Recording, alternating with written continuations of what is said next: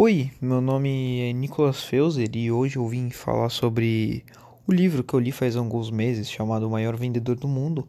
Ele é uma obra de Og Mandino. Ele foi publicado no ano de 2006 com 112 páginas e foi publicado pela editora Record. Infelizmente, o, áudio do primeiro, do primeiro episódio que eu fiz, primeira parte, né, primeira tentativa que eu fiz sobre esse livro deu erro, né? E eu tô tentando regravar aqui.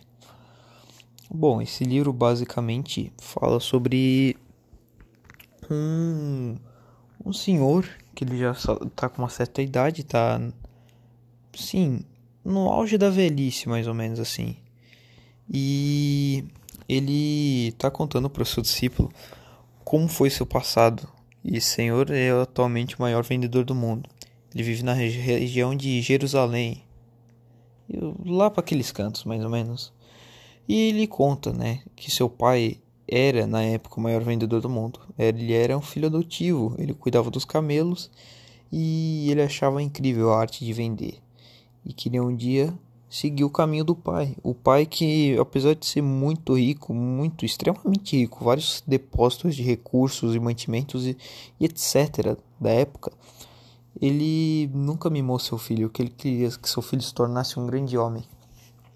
E quando o filho disse que queria se tornar um vendedor assim como ele, ele não hesitou, ele deu uma missão para o filho de tentar vender uma túnica muito bonita e cara com tinta vermelha, que é era das tintas mais caras que tinha na época, e talvez até hoje seja. Ele deu essa missão de filho até Belém e vender essa túnica. E é, a túnica ela era até que bem cara e era o maior lucro, né? Da onde veio o maior lucro do seu pai.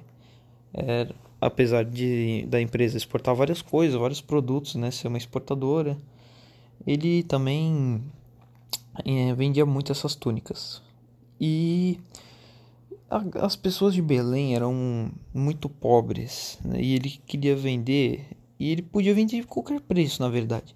Só que ele queria vender de um preço que ele ganhasse lucro, o que não era muito fácil, né? E foi dado alguns dias, se não me engano, para ele poder é, concluir essa missão e voltar para casa, né? Contar para o pai o que aconteceu, enfim. Só que ele não conseguia, ele passou tempo e tempo e tempo, ele estava se mantendo lá e não conseguia vender a túnica de maneira alguma. Até que um dia de noite ele encontra um casal junto com um bebê, se tremendo de frio. E ele dá a túnica para eles. E o casal agradece e ele vai embora. E depois ele vai chega em casa, explica pro pai o ocorrido, né? Ele volta de mãos vazias. E o pai entende. E posteriormente a gente descobre que esse casal era nada mais nada menos que José e Maria com o menino Jesus. E isso eu achei incrivelmente legal, né? Incrivelmente da hora, porque isso fez uma ligação muito legal na história. Apareceu nas últimas páginas e eu fiquei surpreendido. E bom, o tempo se passa, ele vai se tornando cada vez melhor, ele vai ficando mais determinado. Ele pega pergaminhos que o pai usa, que o pai usou, nossa, uns pergaminhos que estão ali por gerações, que ensina, ensinam como se tornar um mestre na arte da de vender.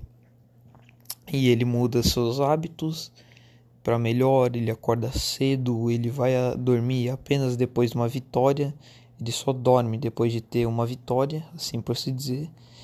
E ele está contando tudo isso para o seu próximo discípulo na história. E ele vem a falecer. E o discípulo é, toma posse dos pergaminhos. Ele fala para o discípulo onde estavam os pergaminhos. E ele passou a vida toda procurando alguém para entregar esses pergaminhos, porque não podia ser para qualquer pessoa, ele não podia fazer com que o mundo soubesse o segredo daquilo, que era muito precioso. Enfim, o, o livro acaba mais ou menos dessa maneira e ele muda muitos pensamentos seus, faz você repensar vários hábitos que você tem, é, muitos é, costumes, né? Hábitos, costumes, da maneira que você pensa, como você pode ser mais determinado no seu dia a dia. E eu achei isso extremamente da hora. E um livro muito legal que eu recomendo para todas as pessoas, assim, de todas as idades, porém acho que pessoas muito novas, assim, de uns 10 anos para baixo, acho que não, não conseguem entender muito bem a história. E eu até não consigo acompanhar, né? Porque não é uma história que não possui ilustrações, né? Eu não sei se crianças gostariam muito de ler. Mas enfim, é uma história que todos, pelo menos uma vez na vida, devem ler e é isso. Obrigado por ter ouvido até aqui e adeus.